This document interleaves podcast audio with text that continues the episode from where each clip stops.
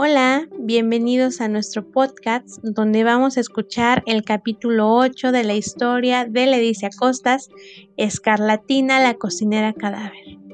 Vamos a saber si a Román ya se le fue esa tristeza que tenía, si la historia de su abuelo era real y si encontraron aquella receta que les guste tanto a los vivos como a los muertos.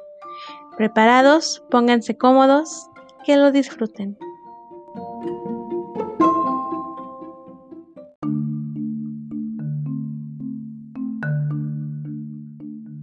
Capítulo 8. Flan de chocolate. El día avanzó entre bichos, cazuelas e ingredientes podridos. Yo soy un niño muy alegre y abierto. O bueno, eso es algo que suele decir mi mamá a las vecinas y a sus amigas. Así que intenté que los malos pensamientos, gordos como nubes oscuras, se disipasen de mi cabeza. Había cosas muy importantes de las que preocuparse. Por ejemplo, aquel plato que teníamos que conseguir para resucitar a Escarlatina. En lugar de lamentarnos, era más inteligente ponerse manos a la obra. Además, la verdad es que la cocinera cadáver y Lady Horror eran muy simpáticas. Era difícil aburrirse con ellas. Estuvimos charlando sobre posibles recetas, pero ninguna nos convencía. A una hora que no puedo precisar, ya que en el inframundo es normal perder la noción del tiempo, alguien hizo toc toc en el mármol de la tumba de Escarlatina. Por un momento pensamos que serían los secuaces de Amanito que venían por mí. Lady Horror empezó a gritar con su particular acento francés y a decir cosas como socorro, socorro, y están aquí los amanitos. O llegó la hoga, bien por Román. Pero nada más lejos de la realidad. En cuanto mi amiga la cocinera cadáver abrió la puerta de su singular casa, sentí que todo se llenaba de luz como por arte de magia. ¿Dónde está mi nieto? Sería un difunto, pero yo sabría reconocer la voz de mi abuelo aunque llevase muerto una década entera más un lustro, que son 10 años más otros 5. Abuelo, estoy aquí abajo, contesté más contento que nunca antes en toda mi vida. Sentí una felicidad tan grande que tenía ganas de saltar, de tirarme al suelo, hacer marometas y empezar a dar vueltas laterales una tras otra hasta quedarme sin fuerzas. En aquel momento fui el niño más feliz del mundo de los vivos y de los muertos. El abuelo bajó las escaleras con una agilidad sorprendente. Estaba ahí todo chulo, con una camiseta de cantante de rock, unos pantalones de pana y su bigote blanco de puntas retorcidas. Con aquella ropa parecía todo un chaval. Nunca lo había visto vestido así, tan moderno. Pero su ropa no era lo único que había cambiado en el abuelo. Él, que siempre había tenido una saludable panza, ahora era un saco de huesos.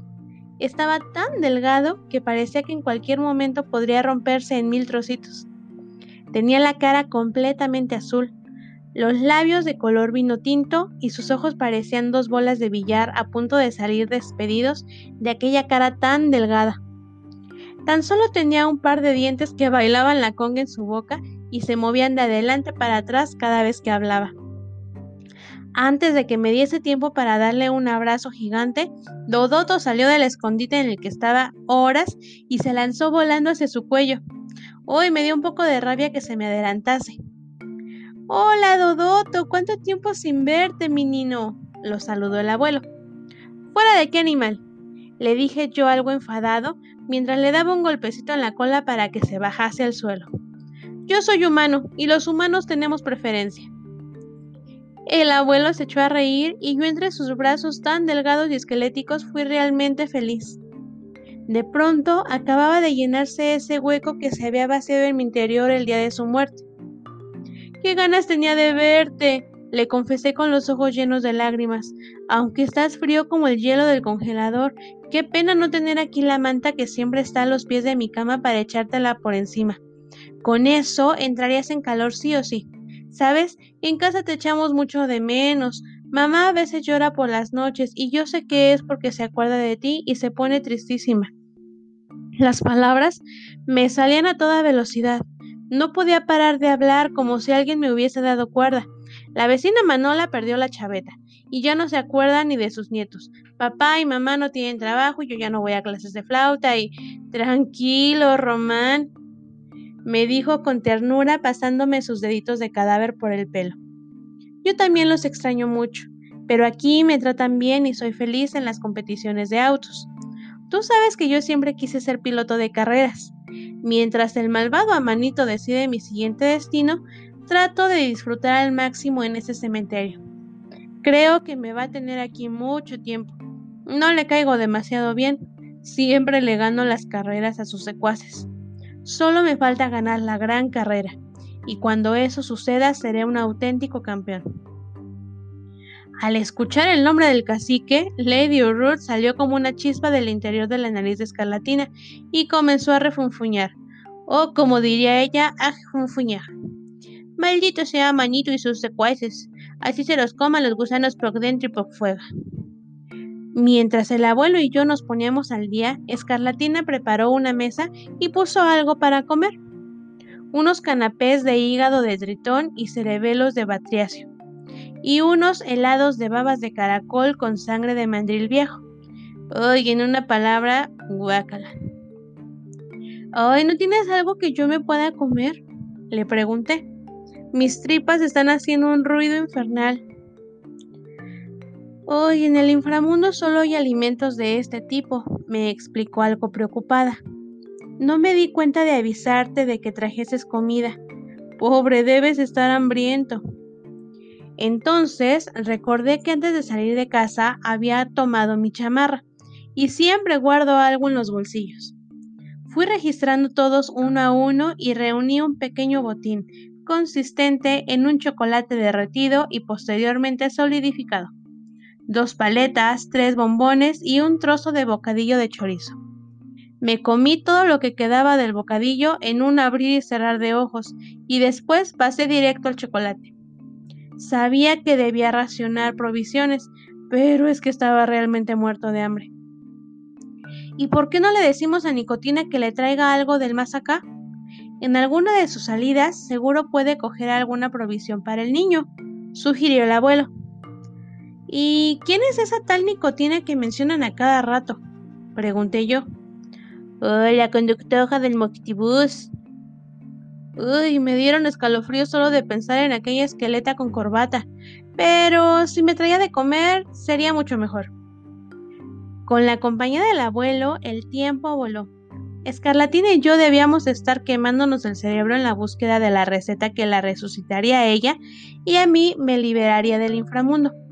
Pero las ganas de estar con él eran tan fuertes que solo quería hablar y hablar, contarle mis cosas, recordar a su lado los momentos tan bonitos que hayamos compartido en el mundo de los vivos. Charlamos de muchas cosas, de nuestros paseos en coche por las calles del barrio, de la ruta de los vinos de los domingos, me encantaba acompañarlo. Él tomaba algún vino y yo refresco de cola y de naranja y cacahuates. También recordamos aquella ocasión en que nos quisieron sacar del cine por echarle palomitas al peinado de la señora Ramona.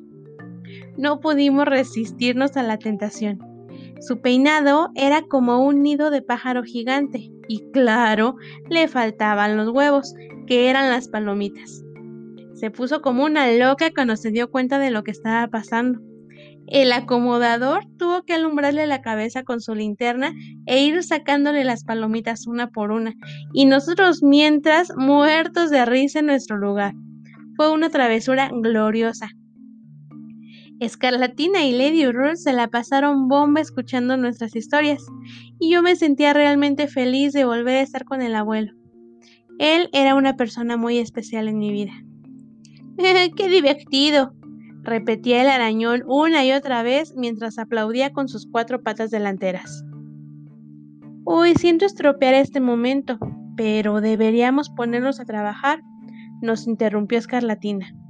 Tenemos que encontrar cuanto antes esa receta que conquiste vivos y muertos.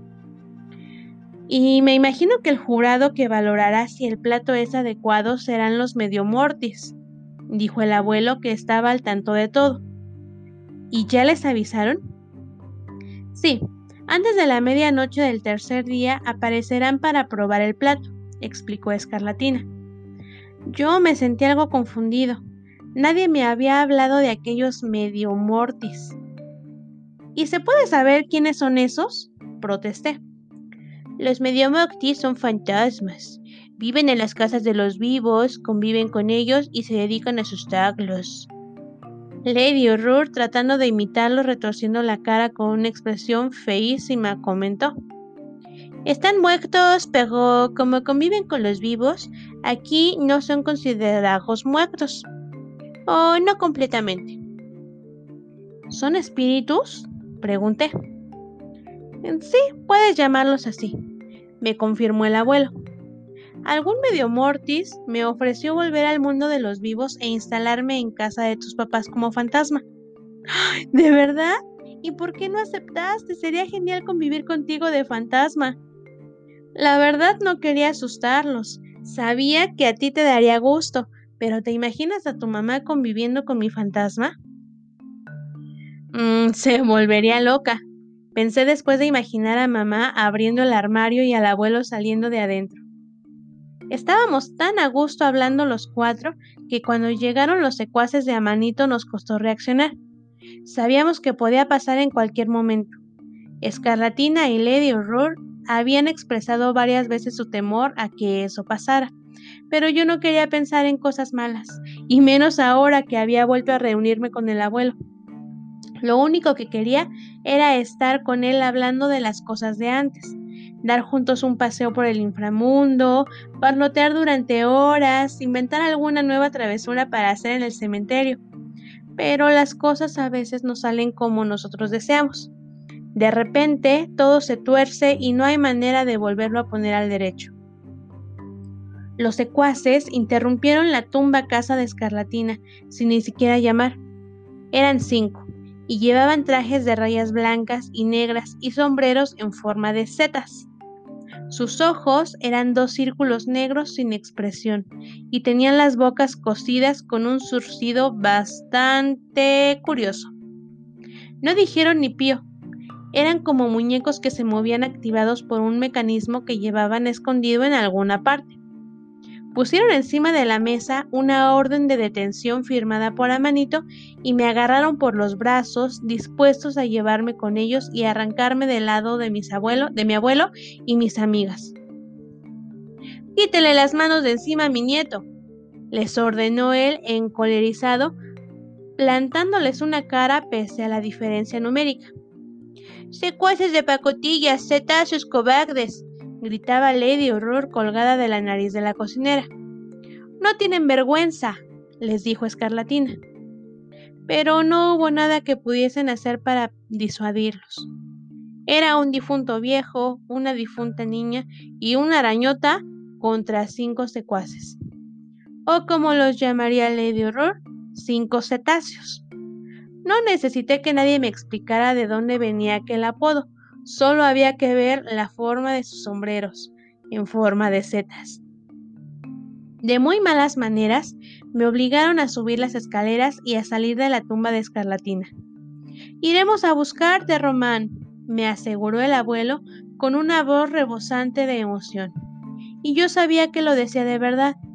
Y de ustedes ya me encargaré. Eso no se va a quedar así, les advirtió a los secuaces. Estaré esperándolos, contesté yo haciéndome el valiente. No quería llorar delante de aquellos cetáceos de boca cocida y cuerpos achaparrados. Me guiaron en silencio por el cementerio. Siniestros harapos de niebla colgaban de todas partes. Como en la noche de mi llegada, todo estaba sumido en una espesa y escalofriante oscuridad. Había varios difuntos tomando algo en los mausoleos. Cuando me vieron custodiado por los cinco cetáceos, empezaron a hablar en voz baja. Yo notaba la mirada de los muertos sobre mí. Aquel silencio me resultaba muy incómodo.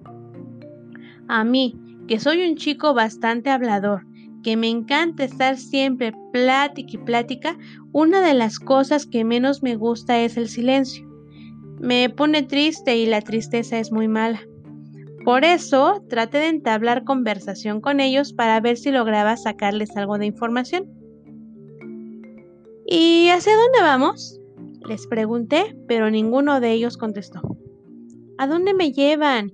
Insistí, pero no hubo respuesta. ¿Estamos yendo junto a Manito? Pero esta vez tampoco contestaron. Hola. Bueno, en vista de que aquellos secuaces se negaban a dirigirme una sola palabra, hice lo que mejor se me dé en el mundo, desesperarlos. A ver, amanitos, que parecen muñecos, ¿no tienen lengua? ¿O es que a Manito los ha cosido la boca para no escuchar sus tonterías? ¡Ah! Como continuaban callados como estatuas, me empujaron hacia lo más profundo de aquel cementerio, sin ni siquiera decirme una sola palabra. Yo seguí con mi cantaleta. Los secuaces de Amanito tienen cara de frijoles, unos muertos aburridos que no escuchan emociones. Improvisé sobre la marcha poniendo ritmo de rap. Amanito, uh, Amanito, uh, Amanito, uh, yeah, yeah. Esos hongos de inframundo me horrorizan mogollón, van vestidos como presos, son difuntos del montón. Imagino que a los cetáceos no les hizo ninguna gracia que yo hablara y hablara sin parar, y menos aún que me pusiera a rapear a toda marcha en medio de aquel cementerio, riéndome de ellos. Y quizá por eso uno de ellos hizo algo que me dejó asombrado y sin poder hacer otra cosa más que pestañear mirándolo con cara de papanatas. De repente, jaló el hilo de su boca con los dedos, liberando sus labios cosidos, y se manifestó. Cállate de una vez. Como vuelvas a abrir la boca, te la acoso con este cordel, me advirtió poniéndome delante de los ojos el cordón que acababa de sacar de su propia boca. A continuación, sacó de su bolsillo una aguja, la enhebró y volvió a coserse los labios delante de mí. No se imaginan la ansiedad que da ver a alguien, aunque sea un difunto, coserse la boca. Me dio mucho miedo, tanto que mejor no volví a hablar. Me limité a caminar por donde ellos me ordenaban, sintiendo que todo se volvía cada vez más y más oscuro y que la niebla crecía por momentos. También mi interior se llenó de sombra, como si mi propia luz se estuviese extinguiendo. ¿Quieren saber cuál será el destino de Román? No dejen de escucharme la próxima semana.